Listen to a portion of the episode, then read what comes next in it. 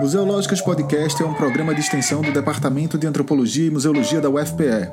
A série Antropológicas que você escuta agora é uma produção do programa de pós-graduação em antropologia da mesma universidade. Nela, traremos entrevistas gravadas online discutindo temas que cruzam a antropologia e a política no Brasil e no mundo contemporâneo. Este programa e todos os outros estão disponíveis em todas as plataformas de suporte para podcast, bem como no perfil do projeto nas redes sociais.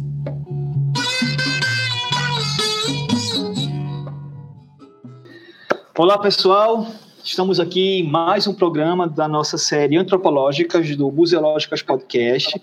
Essa série é produzida pelo Programa de Pós-Graduação em Antropologia da Universidade Federal de Pernambuco.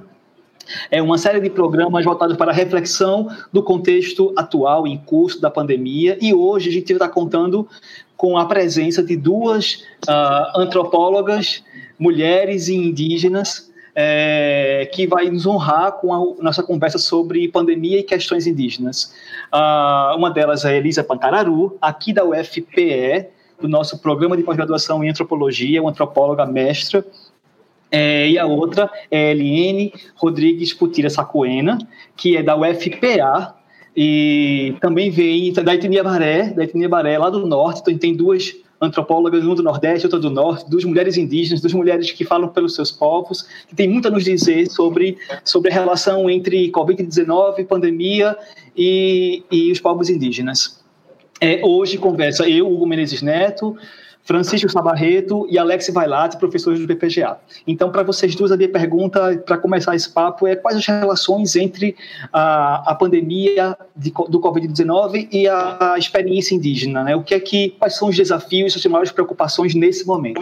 É, a gente está fechando o mês de abril com esse programa, minha gente, então é um programa em que está pautando as questões indígenas. Portanto, está aberto para que vocês falem um pouco sobre essa relação entre pandemia e os principais desafios enfrentados pela experiência indígena nesse momento. Bom, para falar sobre isso, a gente precisa lembrar né, um, os contextos que nós, povos indígenas, passamos desde a invasão do Brasil. Né, desde a invasão do Brasil, ah, essa questão biológica, né, biológica entre aspas, ela vem cometendo genocídio né, em povos indígenas. E e mais uma vez a gente se depara com uma, com uma realidade que não faz parte né, do nosso contexto cultural, não faz parte da nossa medicina tradicional indígena também. Então é algo novo, não só para nós indígenas, como para os não indígenas também, mas a gente tem uma, uma preocupação muito maior. A gente lembra que com a invasão do Brasil, chegou a varíola, chegou a cachumba, chegou a varicela, né? Chegou a gripe, cólera, malária, né? Todo esse e até hoje a gente tem isso, essas essas infecções, essas doenças que acabam ainda hoje é, trazendo morte para os nossos povos. Hoje nós somos aproximadamente, aproximadamente 850 mil indígenas e que é, existe um cálculo que nós éramos mais de 5 milhões de indígenas. E a gente pensa que nós somos 305 etnias, falamos mais de 274 línguas e que tudo isso está em perigo tudo isso está em alerta. E a gente tem que pensar também que em 2016, hum, é, com H1N1, houve, houve morte de, uma morte de centenas de indígenas também, né? principalmente no povo guarani, na região do sul do país. Então a gente tem já uma experiência, aí a gente fala no novo século, que não é tão diferente com a invasão do Brasil. Essa doença, ela chega de uma forma não articulada junto com os povos indígenas. É, é, ela pode, ela pode ser um, acontecer um dos depois da invasão dos maiores genocídios. É, nem o próprio indígena, não indígena ainda consegue lidar com ela. Então isso para nós vai ser uma problemática. Uh, o nosso sistema imunológico ele é totalmente diferente do não indígena. A gente já tem problemas de, de causas muito sérias dentro das nossas comunidades que estão relacionadas à questão da anemia, da parasitologia, todo esse processo, a gente ainda tem desnutrição nas comunidades indígenas, a gente hoje a gente tem doenças crônicas que são grupo de risco diante dessa pandemia, e a gente tem nossos nossos velhos e nossas velhas que para nós são nossos patrimônio, são nossos livros. Então existe uma preocupação muito séria com isso. Existe uma. Eu digo que a gente não pode dizer que, que nós estamos seguros. Essa doença ela entra pelo rio, ela entra pelas estradas e ela, em, e ela consegue um, uma contaminação pelo ar. Nós temos os rios são nossos irmãos, a terra é nossa mãe, as árvores é o nosso cotidiano, a nossa vida, e o ar é de graça. E tudo isso vai trazer ah, muitos, muitos desafios para nós enquanto indígenas. Mas eu vejo um lado positivo para isso também. O lado positivo que eu olho é que hoje a gente está aqui para falar sobre isso. Hoje, o lado positivo que eu vejo também é que nós sabemos falar sobre isso para nossas comunidades. Que antes, muitos anos atrás, muito há 520 anos atrás, nós não tínhamos como saber de como funcionava. Nós não tínhamos como lidar com essa doença que era totalmente desconhecida para nós enquanto povos indígenas. Nós não sabíamos entender o que o não indígena está falando. E hoje isso é diferente. Hoje eu posso falar com o meu povo e usar a tecnologia do não indígena e informar eles o que está acontecendo. Todos nós hoje indígenas, profissionais de saúde, indígenas profissionais de saúde, indígenas que, independente da sua graduação, ele, come, ele começa a ter o um entendimento e repassar isso para a sua comunidade, isso é positivo. E isso é muito importante para nós hoje. Essas informações elas são necessárias para não acontecer um genocídio dos nossos povos. Então, é, mas é, é difícil esse diálogo também, muito difícil. Por que, que eu falo que é muito difícil? Eu lembro que durante a minha dissertação, que eu conversei com a minha avó, ela dizia que que essas doenças do branco, do branco é o não indígena, elas entravam pelo rio. Acontece que eu ficava imaginando por que, que a minha avó falava que, por exemplo, o câncer de colo de útero tinha entrado pelo rio. E, e quando meu pai fez a monografia dele, que meu pai faleceu em 2008, mas ele deixou um TCC maravilhoso para a gente ler, que ele fez sociologia na UFAM, ele fala sobre a entrada e o auge da borracha no Rio Negro, quando os nordestinos entraram no Rio Negro. Então, aí eu pude perceber que a fala da minha avó sobre o entendimento dela de a doença entrar pelo rio estava relacionada com a entrada, né, com a exploração da borracha, da piaçaba, do cipó, né, dentro do, do território do Rio Negro. Então, hoje eu posso dizer para vocês também que quando a gente fala que as doenças também, que o coronavírus pode levar indígena a falecer por Covid-19, no Rio Negro ela também tem essa entrada. Ela também tem entrada pelo rio. E isso vai ser muito, muito difícil a gente lidar sabe? Vai ser muito difícil porque nós não temos estrutura, e eu não falo só em Rio Negro, nós não temos estrutura de saúde para lidar com isso. É, nós não temos a, a discussão da diversidade do que é a Amazônia também, do que é os povos indígenas no Brasil. Tudo, tudo é muito planejado de cima para baixo ainda.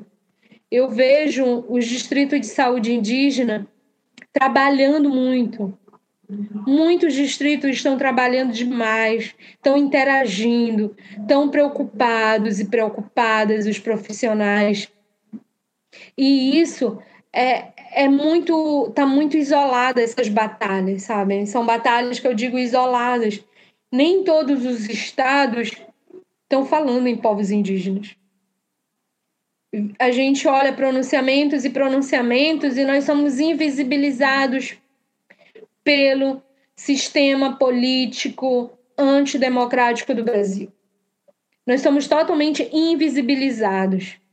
Como nós não fizéssemos parte, como nós fôssemos paralelo. Talvez seja por isso que, que os não indígenas não gostem que a gente utilize a palavra nação, né?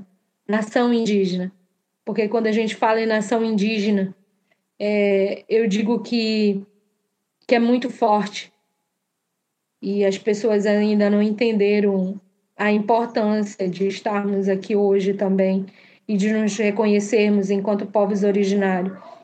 E que é, o não indígena não consegue entender também, que eu percebo, é que os nossos velhos eles têm, eles têm uma validade, eles têm um valor, eles têm um, um, um algo muito maior na nossa cosmogenia, que está além, que está além, sabe, do que é capital, do que é dinheiro, do que é recurso financeiro, assim, do que é o capitalismo de fato. A, a, é como se um velho nosso morrer, é como acabasse um pouco da nossa história. E, e isso é que o não indígena precisa aprender ainda com isso. A gente não está falando de valores econômicos, a gente está falando de valores espirituais também, de valores educacionais, de valores de saberes, eh, sabe, de valores de entendimento de fato que é a humanidade.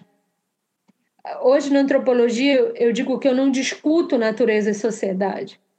Eu acho, quando a gente discute natureza e sociedade, a gente é muito vago, a gente deixa muitos saberes de fora.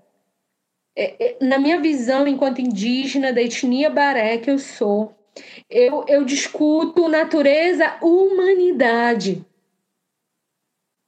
Porque quando eu discuto natureza sociedade, eu excluo. Por que, que eu excluo? Porque eu, eu tento lá na, na sociedade que é discutido dentro da antropologia, eu vou ter que dizer o que é humano e o que é não humano.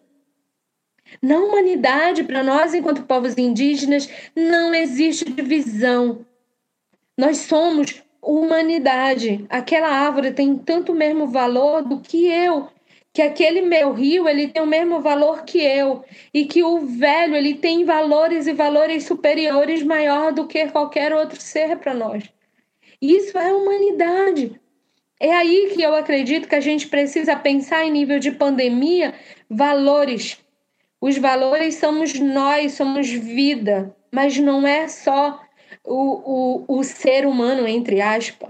A gente fala de uma humanidade em conjunto uma humanidade que precisa de fato ser valorizada pelo não indígena e que os garimpeiros não entrem mais nas nossas reservas e que não tenham mais invasores é, madeireiros, garimpeiros, é, grileiros, sabe? É disso que a gente está falando.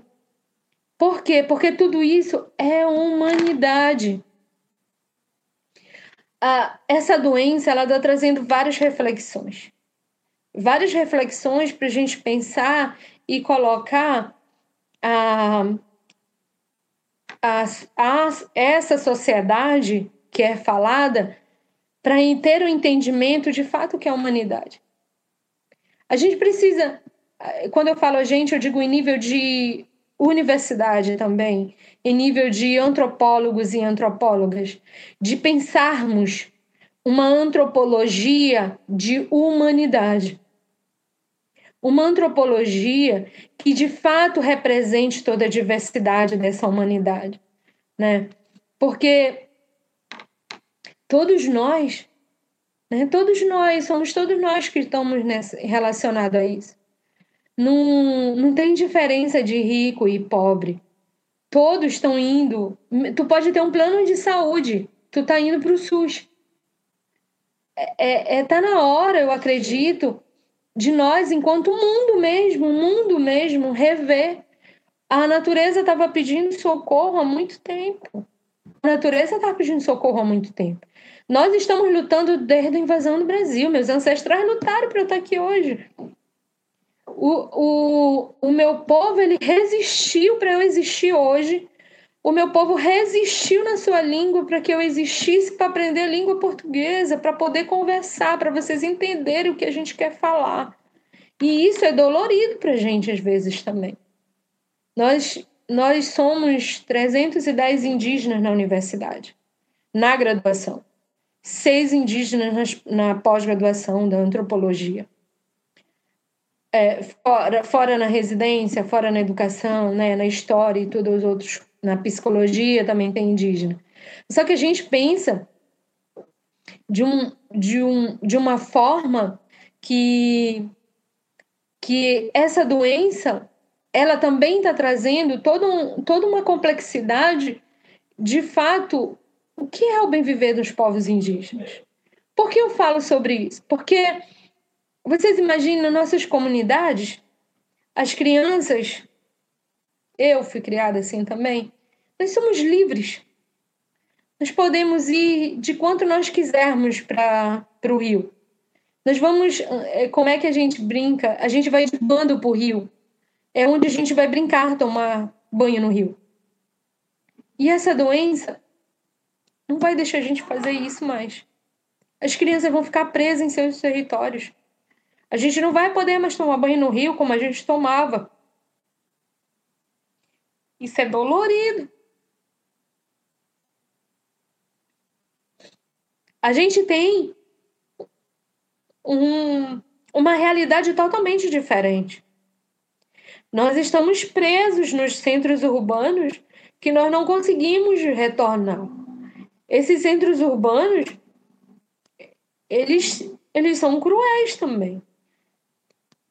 É, a gente conseguiu que as universidades, que a Universidade Federal do Pará mantesse os, os auxílios. Isso está acontecendo. Porém, a gente está tendo, a gente conseguiu montar antes disso, ano passado, o acompanhamento psicológico para povos indígenas, e isso vem acontecendo, isso é muito bom. Talvez se não tivesse esse acompanhamento, eu não estaria nem falando aqui com vocês.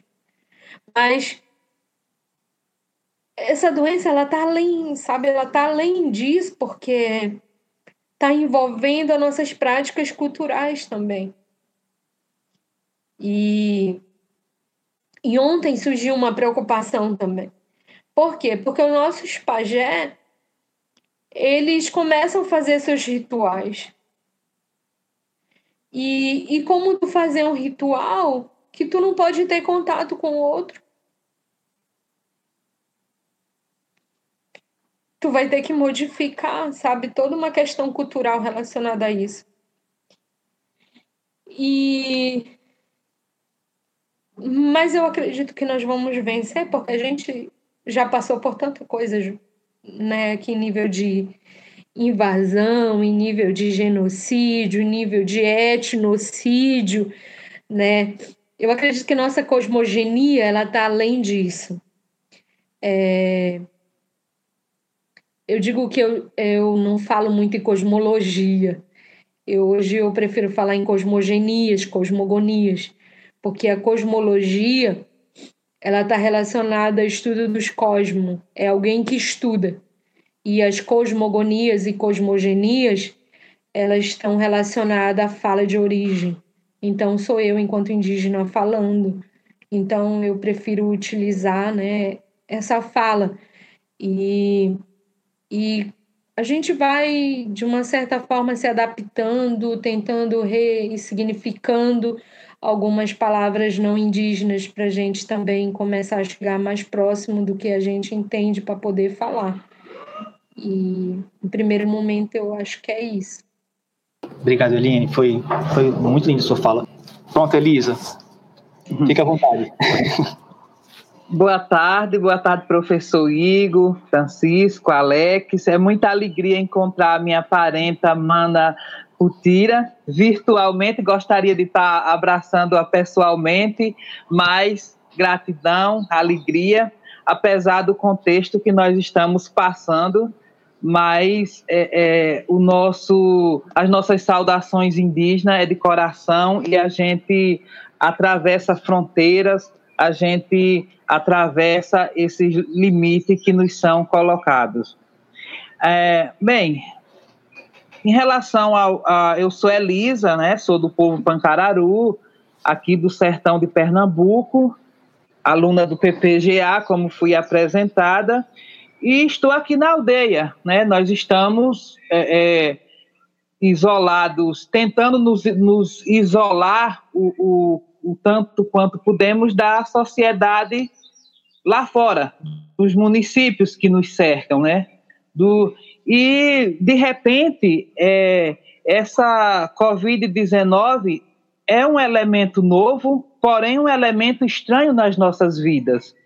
Então, de repente, nós estávamos aqui na aldeia pensando o currículo intercultural, pensando organizações de mulheres, é, em especial no povo Pancararu, estávamos saindo da nossa tradição, corrida do umbu, quando e pensar é, é, estratégias de vivências na comunidade e de repente esse elemento estranho para mim, para nós, pula das telas da televisão e invade nossa vida, né? invade o nosso território, invade a nossa forma coletiva de viver. E aí, é, eu tenho participado de algumas lives, ouvido alguns parentes nas redes sociais. Nós estamos, nesta semana em especial, de 27 a, a, a 30 de abril, vivendo um momento que, que está sendo chamado de abril indígena, porque exatamente antes dessa pandemia estaria acontecendo o acampamento Terra Livre, que reúne basicamente todos os povos, representações de todos os povos indígenas do Brasil, é a maior assembleia indígena no Brasil e todas as organizações indígenas. E de repente, bem como outras atividades coletivas de outras de outras organizações indígenas e não indígenas foram suspensas, então, vem acontecendo virtualmente.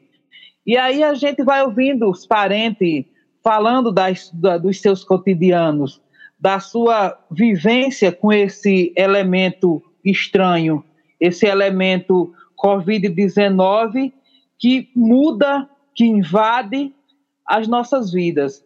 Mas eu costumo falar de um contexto cultural desculpe, um contexto histórico, cultural eu falo depois. É, e aí, é, não dá para a gente não estar relacionando é, essa pandemia a outras epidemias na história do nosso país, principalmente, é, principalmente em relação aos povos indígenas. Então, não dá para não fazer relação com o contexto histórico da chegada do invasor, do colonizador, do explorador que aqui chega em 1500 e com ele traz várias doenças. E ao longo desses séculos, cinco séculos e duas décadas, então várias epidemias é, praticamente destruíram nas, quase que nações inteiras no nosso país.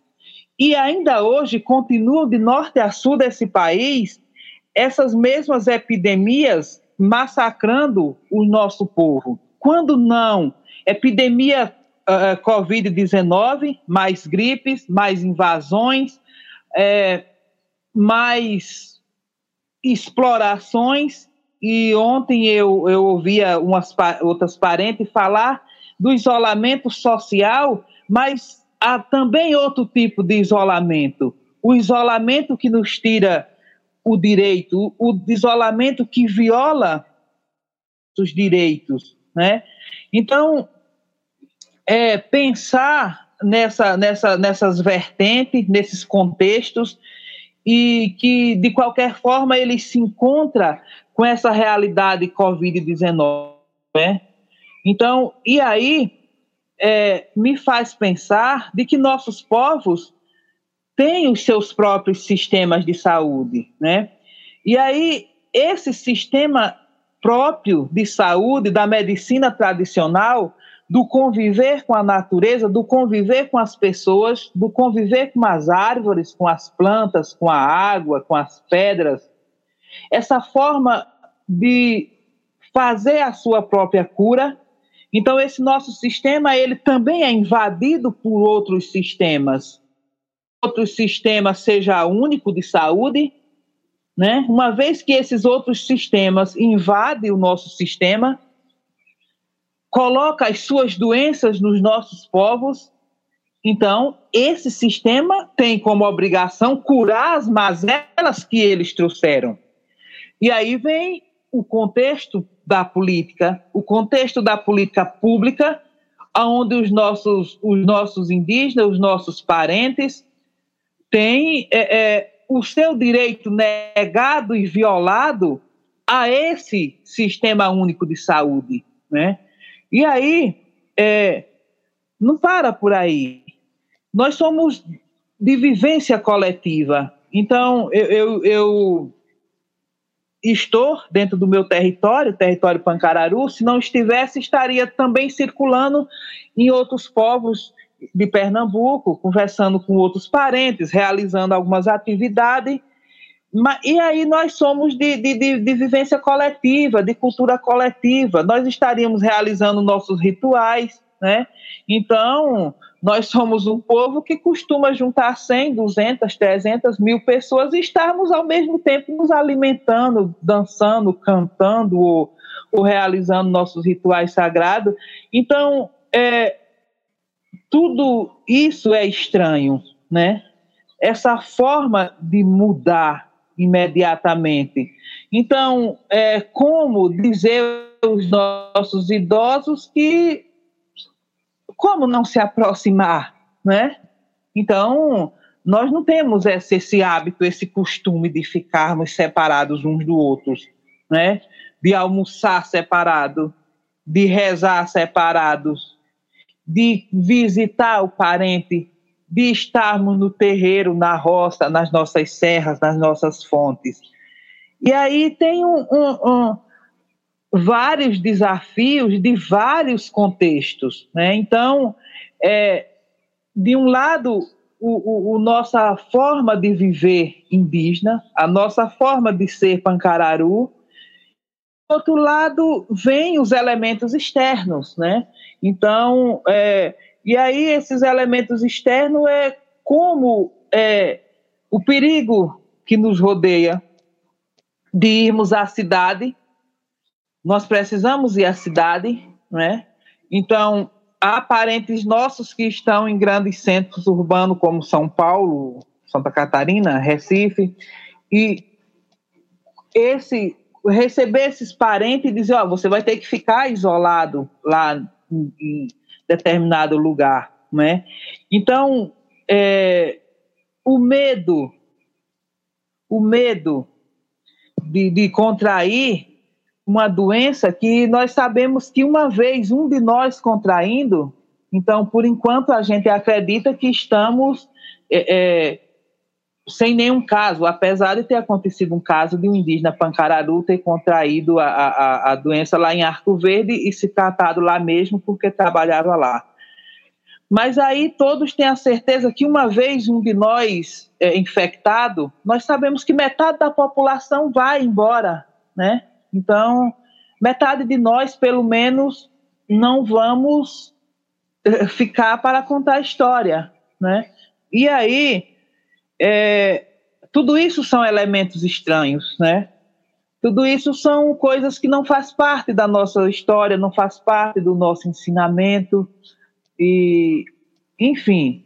E a gente vai costurando esses vieses, vai pensando é, como a educação li, lida com essa situação, como a educação dos nossos, os ensinamentos dos nossos antepassados, como lida com essa situação, como os nossos profissionais de educação pensa, como os nossos profissionais de saúde, é, a partir das políticas públicas que aí estão postas, é, como os nossos chamados detentores de saberes, curandeiras, pajés, é, é, mulheres da tradição, parteiras e, e, outras e outras pessoas jovens, os nossos mais velhos, mas os nossos jovens também com seus saberes, é, como vamos articular, né?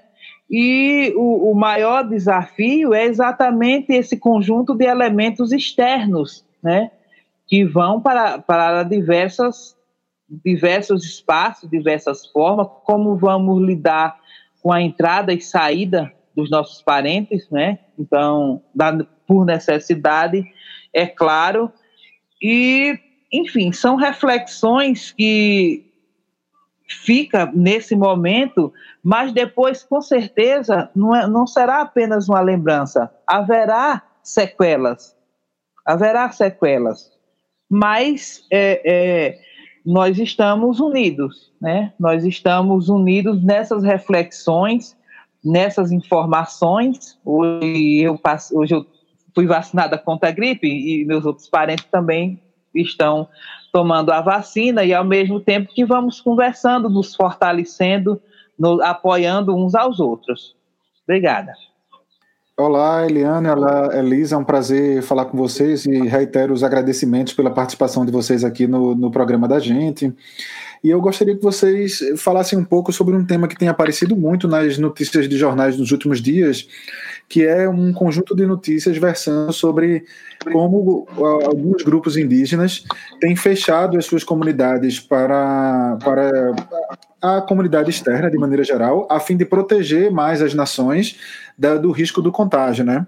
De modo que, de certa forma, é, o, o advento da Covid-19 terminou funcionando como um, um instrumento a partir do qual essas nações indígenas estão reafirmando a necessidade da luta pela terra e da, da, da mais firme demarcação das terras indígenas, né? E eu gostaria que vocês comentassem um pouco disso, né? Assim, como é que vocês veem este momento que a gente está vivendo como um momento que evidencia mais ainda essa, essa necessidade de reforçar a luta pela terra indígena no Brasil, né? Mais uma vez, obrigado pela disponibilidade de vocês. Bom, falar sobre nós protegermos os nossos territórios. É, a gente já faz isso, essa luta já é de muito tempo, né? Mas agora se tornou algo muito necessário é uma, eu digo que é uma estratégia de, de defesa. Defesa de cada etnia, defesa de cada povo, defesa da humanidade, do que nós definimos enquanto humanidade. E mais do que nunca, mais do que nunca, essa reafirmação de território ela se torna muito importante.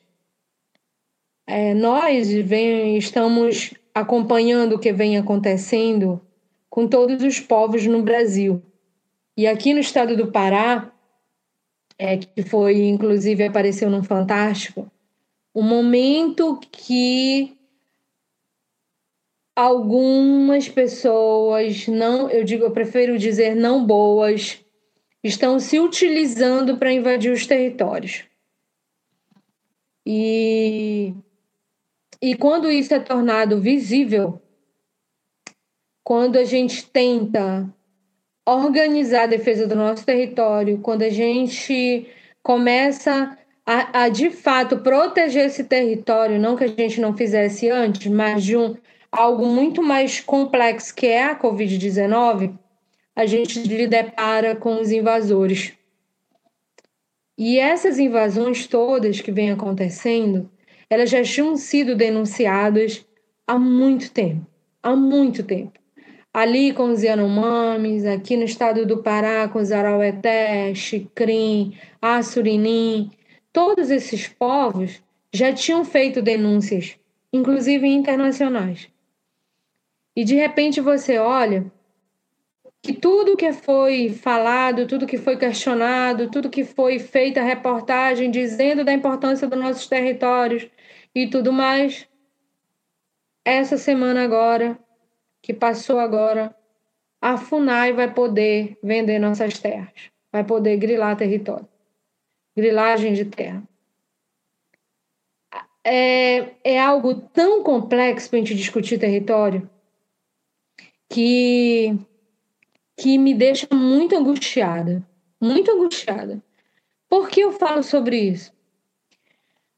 É, nós primeira coisa que a gente tem que pensar é que nós estamos num momento histórico também, mas um histórico muito ruim, que a gente tem um, um país que está sendo desgovernado.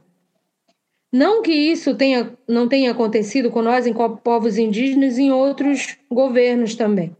Mas só que esse ele vem com, com uma relevância, né? Relevância entre aspas. Desde o início ele falou que nós éramos alvos. Desde o início foi falado. Ninguém vem dizer para Putira Sacoena aqui que ele não sabia disso. Desde o início foi falado.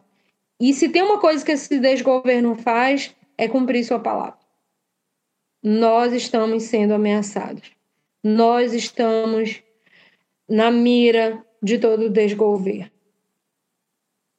Eu digo que quando eu fiz minha dissertação, eu criei um mapa junto com Edmar Caingang. Edmar Caingang é ótimo em criar mapas de trajetória. E eu fiz questão de conversar e marcar de onde eu vinha, até onde eu cheguei, até onde eu estou estudando aqui, na UFPA. Por que, que eu quis falar sobre isso? Porque quando foi pensada a demarcação de terra, nós éramos para ficar lá naquele local e não intervir nessa sociedade, porque nós não éramos bem-vindos, nunca fomos bem-vindos. Na verdade, para nós também é, isso acontece o inverso, né? Não vou comentar sobre isso agora. Porém, quando isso acontece, é, é para demonstrar que, pela demarcação de terra, era para eu estar tá lá no Médio Rio Negro.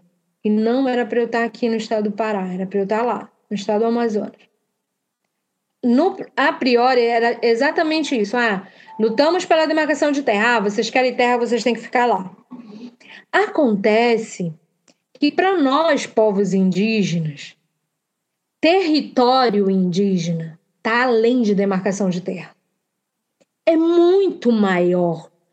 É algo muito é, que eu, às vezes, tenho dificuldade de explicar, porque está além do que é demarcação de terra.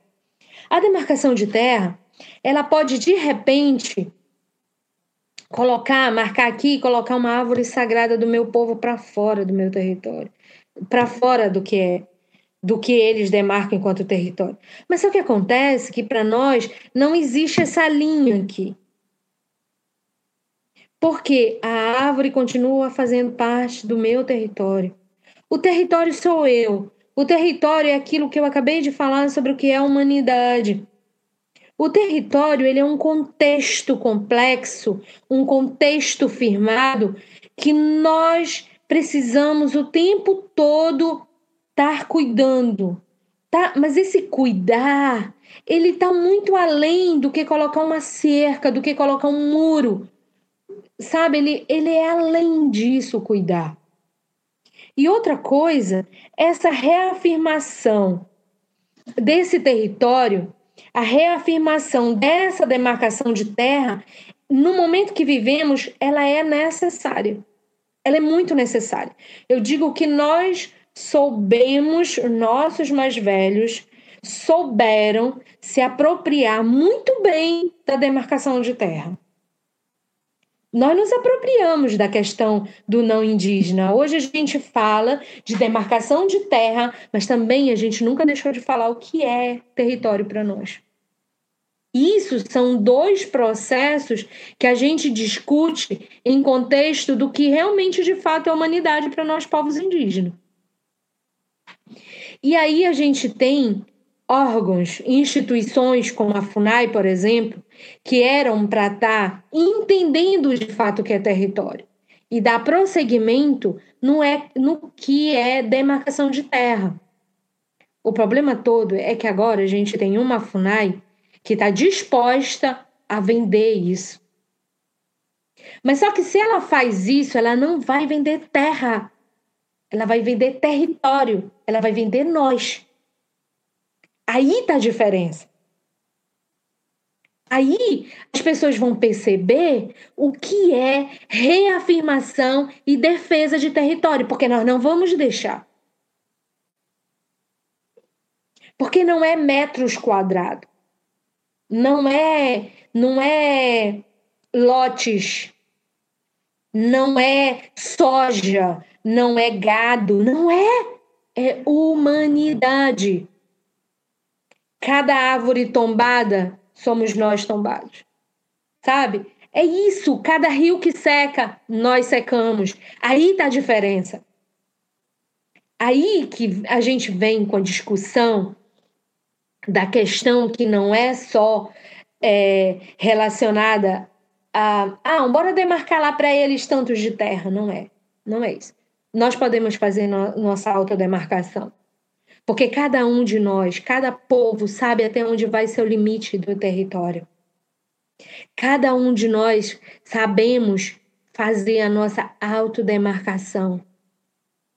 Hoje, a maioria dos povos indígenas vem fazendo autodemarcação. Se a FUNAI respeitasse o nosso processo de autodemarcação, ela atingia muito mais rápido e ela ia entender melhor o que é território indígena. Porque nós fazemos isso. Nós sabemos até onde vai. A gente respeita o outro. A gente sabe que daquele igarapé e diante é outro povo. A gente sabe que no igarapé aqui, mas nós podemos, todos nós podemos compartilhar do mesmo rio. O rio não é dividido, o rio é sagrado. Sabe? É disso que a gente está falando. E quando a gente tem autodemarcação, não significa que o outro parente não possa ir lá. É diferente. O contexto é diferente. A gente fala de invasores desde mais de 520 anos. A gente fala de invasões.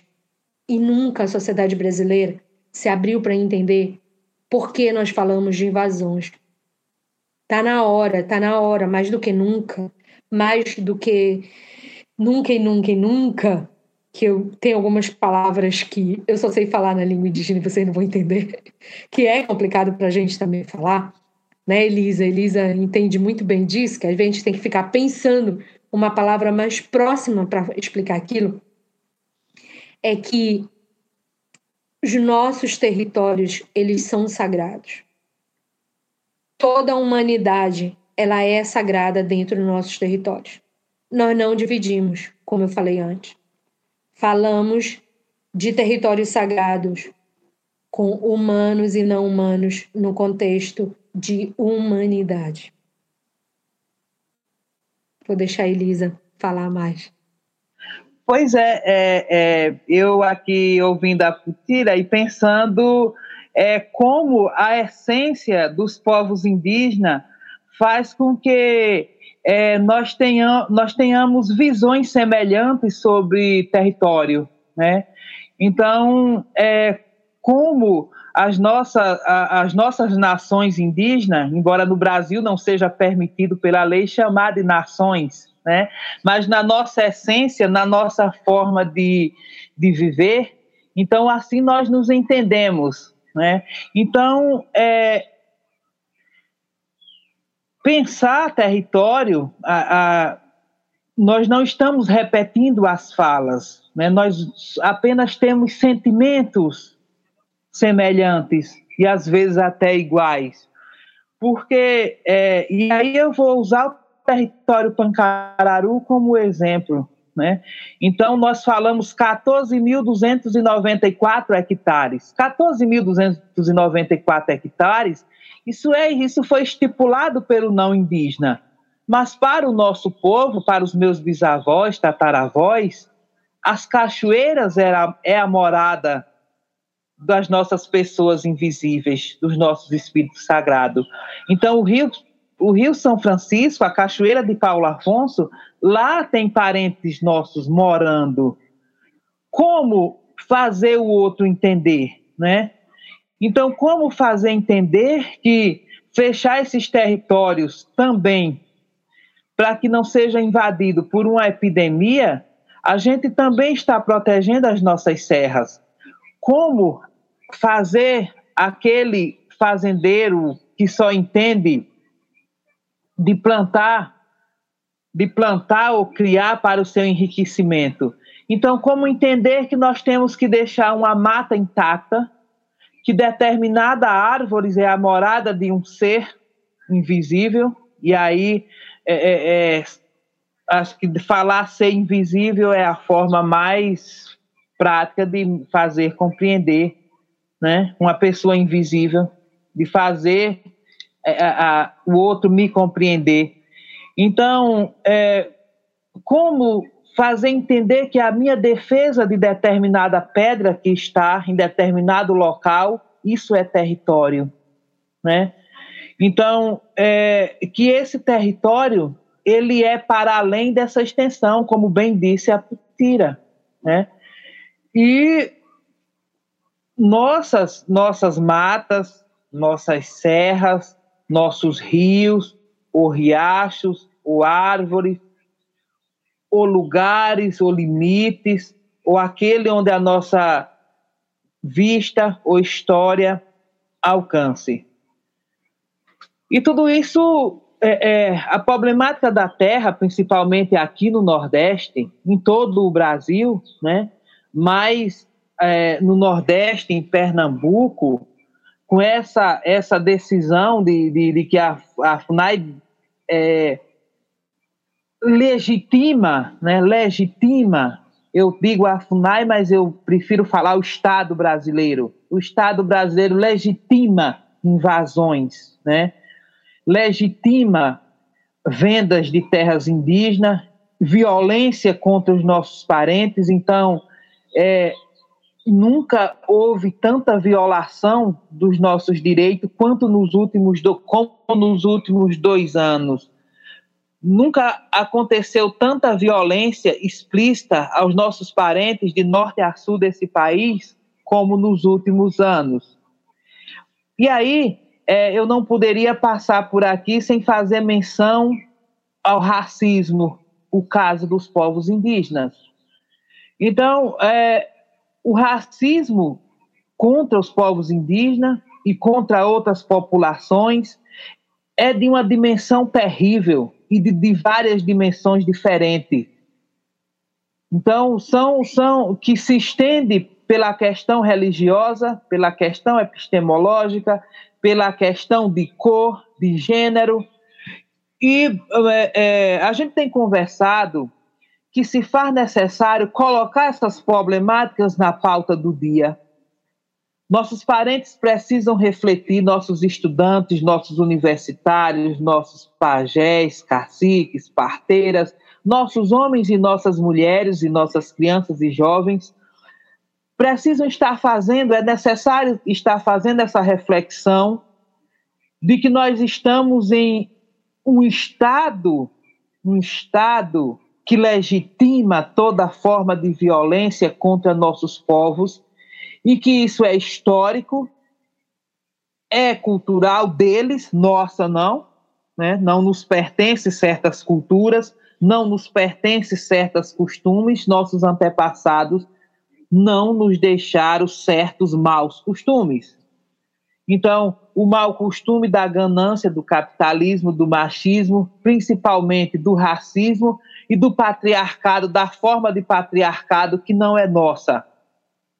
E aí, esse momento é, do, do, do Covid-19, da pandemia, nos faz refletir mesmo, nos faz pensar que cada um dessas mazelas da colonização está ligado né, com essa pandemia. Né? Então, a negação e violação do direito aos nossos territórios, e aos nossos territórios no sentido físico, cultural, espiritual, de uma, de uma subsistência, sobrevivência de culturas, de corpos, mas, sobretudo, de espírito, de espiritualidades. De, de, de uma pandemia que rompe com os nossos sistemas de saúde próprio, que rompe com o nosso sistema de educação próprio, dos nossos que rompe com as nossas artes, o nosso modo de fazer arte, com a vida das nossas mulheres. Nós temos falado muito sobre as nossas mulheres, né? Como as nossas mulheres têm vivenciado os desafios desse momento de pandemia, né? E aí a gente tem falado também de violência de gênero, de violência contra nossas mulheres, que também é mazela da colonização, é mau costume da colonização, que mexe, que ofende, que viola as nossas harmonias, as nossas formas de viver em harmonia uns com os outros, homens com mulheres, velhos com crianças, pessoas com árvores, com animais, com plantas, com rios, riachos, com as águas, com o fogo. Então, essas violações atingem a nossa harmonia, violenta as nossas formas de viver em harmonia. Deixa os nossos seres invisíveis tristes, porque nos oprime nos machucam, nos violam, violentam.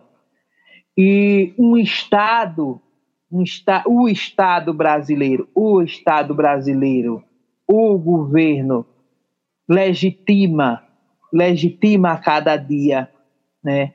Então, e aí o meu lugar de fala é Pernambuco, mas eu acompanho o que acontece com meus parentes do norte e do sul, a nós aqui do Nordeste, nós sentimos essa dor, a mesma dor que sente o nosso parente lá no Centro-Oeste, lá no Norte, no Sul, em outros estados, dói no nosso coração também. E essa dor a gente transforma em força, né, para defender esse território, essa morada dos nossos, dos nossos antepassados passados que estão morando aqui conosco. Então nós precisamos defender, nós não queremos que destruam a morada deles também. A nossa morada enquanto seres físicos, mas a morada dos nossos enquanto seres espirituais. E é, é, e é esse desafio. Nós não. É, parece que a, a, mídia faz com que é, camuflem outras problemáticas e nas caladas da noite leis sejam votadas, né? Mas nós estamos atentos, nós estamos acordados, né? nós estamos falando uns aos outros e para além dos nossos territórios, né? Porque se não fizermos essa defesa, essa esse fechar fechar literalmente para a não entrada de pessoas estranhas, mas fechar também para a não entrada de opressões estranhas. Obrigada. Foram incríveis, é, responderam muito mais do que a gente tinha perguntado, nos entregaram muitos conteúdos e o programa está super extenso, já tem uma hora de programa, então a gente está é, é, contemplado com as perguntas. Acho que se Chico tem que se colocar, mas eu acho que a gente ouviu aquilo que a gente queria ouvir de vocês, a não ser que vocês queiram acrescentar mais à vontade de vocês, se vocês quiserem. Mas por nós, a gente está muitíssimo satisfeito e agradecido pela presença de vocês duas, de Elisa e de Eliane Putira.